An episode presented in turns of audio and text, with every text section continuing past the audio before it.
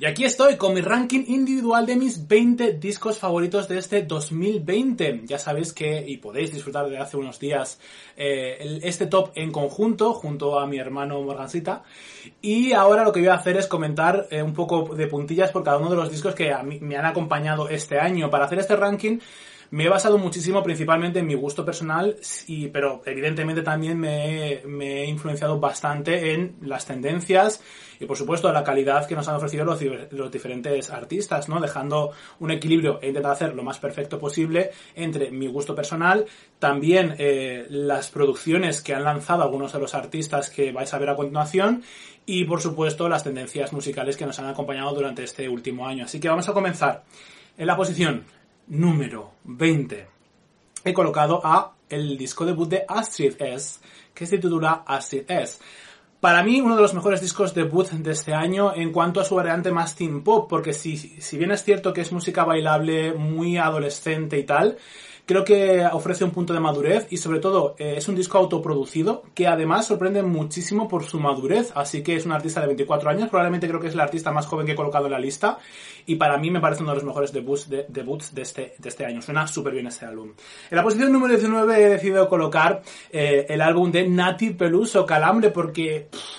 en su variante eh, latina, pero también, por supuesto, callejera, ese hip hop que lleva implícito en el sonido me parece que es bestial. Además hace una fusión muy interesante entre los eh, ritmos latinos más clásicos eh, de lo más actual y vanguardista, ofreciendo una visión de una mujer fuerte y segura de sí misma, súper empoderada, que por supuesto aquí en el canal y a mí personalmente me fascina. Así que Nati Peluso tenía que estar en este ranking. En la posición número 18 he colocado el sub-rank de Septaliza. Es un disco que a mí personalmente me llena el alma. No lo he colocado en una posición mucho más alta porque sí que es cierto que quizá esto es un gusto mucho más personal mío, ¿no? Este álbum, la verdad es que suena espectacularmente bien porque juega con muy poquitos steams y muy poquitos arreglos, pero lo hace muy elegante. La producción se basa bastante en la música folclórica, pero deja, eh, y sobre todo, eh, más, digamos, eh, más convencional, podríamos decir, pero deja un abanico muy importante al vanguardismo dentro de este álbum. Los temas hablan acerca de su espiritualidad y el aprendizaje que te deja las noches oscuras del alma. Así que es un disco muy intenso que a mí personalmente me ha ayudado muchísimo este año. Así que ahí queda. La posición número 17 he decidido incluir el Manic de Halsey, que exactamente igual creo que es un disco bastante experimental para, evidentemente, ser un disco pop muy comercial. Eh, hacía una especie de viaje por su mente en la cual, bueno, no tenía por qué comprometerse con unos parámetros eh, comerciales eh, este disco de Halsey, así que tenemos canciones muy cortitas, muy largas o incluso en, géneros muy diferentes que a mí personalmente me hace lo que el principal atrayente de este, de este álbum, así que para mí uno de los mejores de este año. En la posición número 16, First the Bolt Cutters de Fiona Apple. Es un álbum que a mí me ha fascinado porque tiene unas letras que son súper directas, agresivas, también muy vulnerables Principalmente la composición eh, ha hecho que este disco esté aquí donde está, ¿no? Evidentemente este, este disco exactamente igual que con el de Septaliza, lo hubiese colocado bastante más arriba, pero considero que quizá este disco pues eh, es un gusto más personal mío que quizá eh, lo que vosotros podráis compartir. Es un disco muy maduro que se ha hecho prácticamente en su casa con unos arreglos muy caseros, suena un disco muy casero, pero trata temas de una manera muy cruda y muy polémicos. Habla pues de violaciones, habla del papel de la mujer y la envidia entre las mujeres. Habla, es una especie de recorrido, ¿no? Desde una mujer adulta por todos los pasos que ha, que ha ido viviendo a lo largo de su vida y lo que le ha ido enseñando, por supuesto, y las, todas las conclusiones que ha podido sacar, ¿no? Desde ser adolescente y sufrir bullying hasta una violación. Y la verdad es que deja frases para reflexionar y súper directas y súper crudas. Así que a mí este disco me fascina. Evidentemente es un disco que explora unas facetas muy interesantes, así que lo recomiendo muy gratamente si te gusta, si eres un poco más, eh, un poco más, digamos, inquieto con la música, eh, así que bueno, pues este también le quería recomendar. En la posición número 15 he colocado el último disco de Charlie XX, How I'm Feeling Now. Es un disco que a mí personalmente me ha gustado. Si bien es cierto que supone un pasito quizás más atrás con referente a su anterior disco, porque es un disco que está confeccionado en casa, se nota, quieras que no, las producciones no son tan buenas como su anterior disco.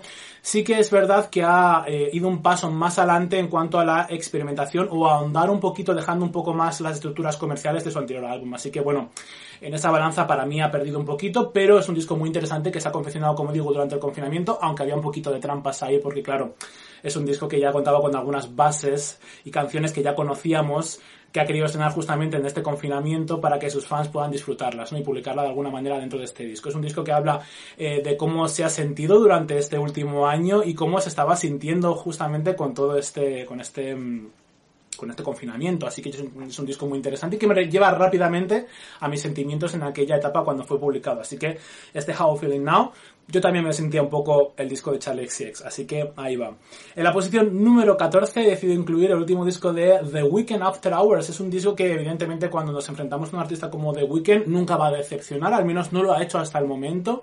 Y si bien es cierto que es muy fiel a sí mismo, creo que está sabiendo mm, avanzar y evolucionar, ¿no? E, este álbum quizá es una especie de auto-homenaje no solamente a sus orígenes, sino que también a su etapa más reciente con Starboy. Así que si te gusta The Weeknd es un disco que te va a gustar y si no lo conoces todavía creo que es un disco que te puede abrir eh, la puerta a conocer a The Weeknd. Si bien es cierto que no es eh, su mejor trabajo discográfico, creo que es un álbum que está más que nada pensado precisamente en eso, en darse a conocer y que pueda abrirse, eh, abrir la puerta a nuevos, a nuevos, a nuevas personas, a nuevo público. Así que en la posición número 14, After Hours. En la posición número 13 he decidido incluir el último disco de Marilyn Manson, We Are Chaos. Es un disco que a mí personalmente me ha fascinado. Había algunos, algunas personas que estaban diciendo que Marilyn Manson estaba como repitiendo. Y yo personalmente con este disco no tengo esa sensación, porque si bien es cierto que es fiel a su sonido, evidentemente, porque no va a hacer un sonido happy, evidentemente. Creo que explora sus facetas eh, donde nunca antes la hemos visto, que es en ese rock sureño, con influencias country y folk, que le sientan de maravilla. Pero lo que más me ha gustado del disco no solamente es su, su sencillez y, digamos, digámoslo de una manera eh, más apropiada, muy calmado. Eh, digamos, es un disco que suena mucho menos guitarrero que anteriores discos y con muchísima menos eh, rabia, digámoslo así. Sí que en sus letras podemos ver bastante polémica porque explora la, la, salud mental de una manera muy diferente, en la cual da una visión también muy diferente y que deja interesantes reflexiones. Algo así como que para poder aprender la vida es necesario para, eh, pasar por momentos de depresión, así que no queramos tomar medicación rápidamente para eh, hacer ese paréntesis y pasar rápida eh, rápidamente por estas situaciones, porque al final son lo que nos enriquece y si quitamos o arrancamos de una manera química todos esos sentimientos, ¿cómo vamos a aprender en la vida si no pasamos por esos momentos de depresión de una manera natural? Bueno, me parece una reflexión muy interesante que deja, como digo, inquietantes reflexiones, así que aquí le he decidido incluir este Weird Case en la posición número 12, uno de los discos que más, más cercano a este ranking es, quizá un poco influenciado, eh, Taylor Swift ha publicado Evermore hace bien poquito y lo he, eh, lo he considerado uno de los mejores discos de este año, por supuesto. Este disco eh, quizá ahonda muchísimo más eh, que Folklore en, en digamos, em, los sonidos más sencillos aún todavía, eh, los sonidos en los cuales no hace falta apoyarse mucho más para contar grandes historias y creo que es un disco que es eh, increíble, evidentemente. Lo mejor, las letras, evidentemente, porque que tiene unas letras increíbles que van como una especie de entrelazado, entrelazándose, que tienen que ver pero a la vez no, en la mitad entre la fantasía y la realidad, también es un auto-homenaje a, su, a sus propias raíces pero a la vez son fantasía, así que creo que es un disco para disfrutar y que hace que al final sea una especie de de historia propia, ¿no? Cada, cada persona que escuche el disco creo que se puede sentir identificado con algunas de las canciones. Eso sí, es un disco bastante frío, es un disco bastante de desamor, eh, que deja interesantes reflexiones hacia el final acerca de este proceso de sanación y proceso de duelo. Así que, bueno, me parece un buen disco para finalizar el año este Evermore de Taylor Swift. Así que la posición número 12. En la posición número 11 he decidido colocar hago lo que me da la gana de Bad Bunny. Es que, vamos a ver, es uno de los discos latinos del año, cuanto menos. Probablemente no hemos escuchado un disco de reggaetón y de música latina mejor producido que este de Bad Bunny. Tú te pones este disco en un equipo medianamente aceptable y es como si te pegasen un puñetazo en las tripas. Es que suena increíble. Además, es como una especie de paso hacia adelante de las obsoletas letras típicas de la música latina y no latina, pero en cuanto a reggaetón son bastante machistas, hay que decir es un paso bastante adelante, ¿no? Y deja atrás bastante misoginia. Así que creo que es un disco que supone la la evolución natural a pasos agigantados de la música latina, del reggaetón, y por supuesto eh, deja paso a la experimentación también en este álbum, así que para mí, este hago lo que me dé la gana de Bad Bunny, uno de los mejores discos del año, sin lugar a dudas, vaya. En la posición número 10 he colocado mm, eh, para mí el disco debut del año, que es Sawayama de Rina Sawayama. Arrancamos este top 10 de mis discos favoritos con un disco que es comercial, pero muy intenso, porque al final sí que está adornado con música pop y es, eh, un disco que suena muy a los 2000, también eh, con esas influencias guitarreras que bajo mi punto de vista quizás sea lo que se vaya llevando en los próximos meses, eh, quizá tanto este disco como el de Miley Cyrus son discos que están un poco prediciendo lo que se va a llevar en los próximos meses.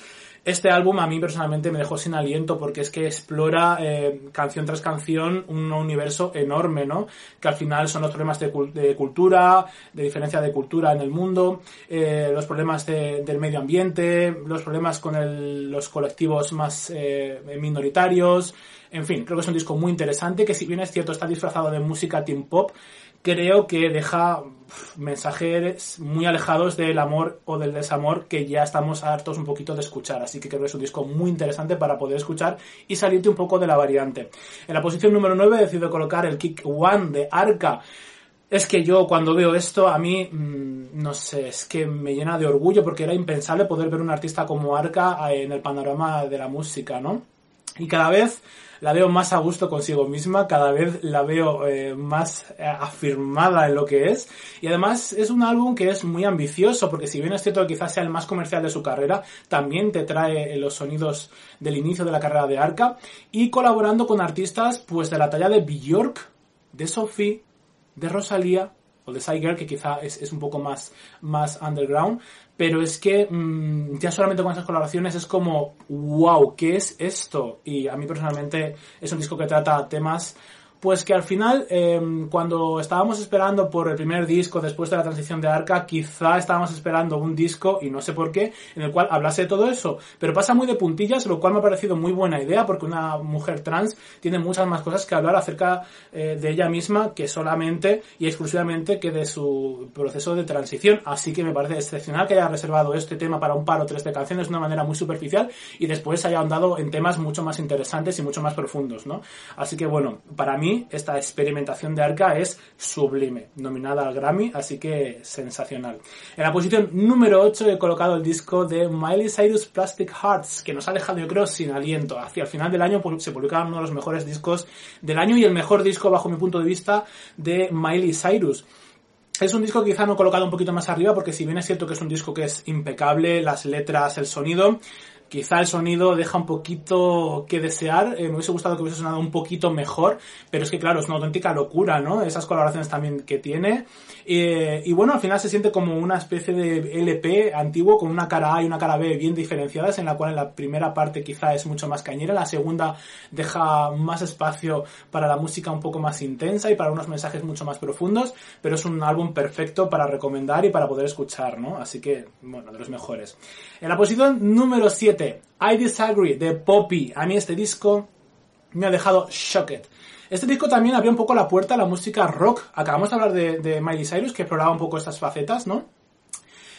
Y es que eh, Poppy se adelantaba, incluso yendo un poquito más allá, con el New Rock, el, new, todo este heavy que ha llevado, que incluso también ha estado nominada a los premios Grammy, así que es un disco que suena súper, súper, súper bien. Que además en el momento vital de Poppy eh, tenía mucho significado porque se acaba de separar de su principal productor con una carta que dejaba que no dejaba títere eh, con cabeza, eh, en la cual exponía de una manera bastante macabra las actitudes que tenía su productor y, y compañero ¿no? de, de, de producción en anteriores eras sino que además explotaba en este álbum eh, porque era como una especie de cuando la máquina se revela contra su creador, ¿no? Y cómo se lo come. Así que creo que es un mensaje increíble que explora precisamente todo esto, ¿no?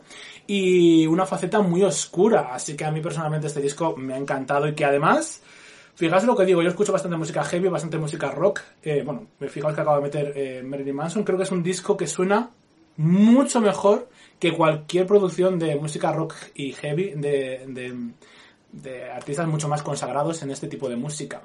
Si bien es cierto que evidentemente juega muchísimo con la electrónica, con la música mm, que solía hacer Poppy, es una mezcla en la cual sobresale muchísimo más el heavy eh, y el new metal que cualquier otro género dentro de este álbum. En la posición número 6, Chloe and Halle han publicado Ungodly Hour y es que es uno de los discos más elegantes del año. O sea, unos arreglos preciosos que si bien es cierto son muy eh, R&B clásico, deja un abanico muy importante y un espacio muy importante dentro del álbum eh, para la experimentación. Creo que este disco le ha gustado muchísimo a Ariana Grande y Compositions quizá es lo que ha tratado de hacer, pero aquí tenemos un resultado que es impecable con respecto al Positions de Ariana Grande. Este Ungodly Hour eh, suena espectacularmente bien y además el mensaje que deja y que ofrece es precioso porque al final tenemos dos artistas muy jovencitas que se autoproducen y componen prácticamente todas las canciones del disco desde una etapa muy temprana, como son ellas, que son, rondan los 20 años, sino que deja unos mensajes de, para reflexionar increíbles, que es acerca de, bueno, quererse en, los en las horas impias, donde esas noches oscuras pensamos que somos lo peor y que no somos lo suficiente. En esos momentos es cuando tenemos que realmente amarnos, ¿no? Y demostrarnos ese cariño, ¿no?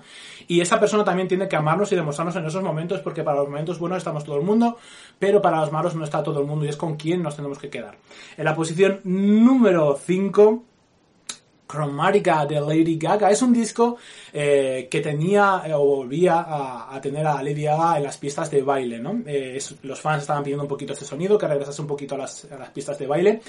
Y lo hacía de una manera muy interesante, porque si bien es cierto que le ha dado a sus fans lo que quería, por otro lado en las letras estaba diciendo por qué no quería hacerlo. Y, es que al final teníamos una Lady Gaga que está completamente destrozada en este, en este ámbito, ¿no?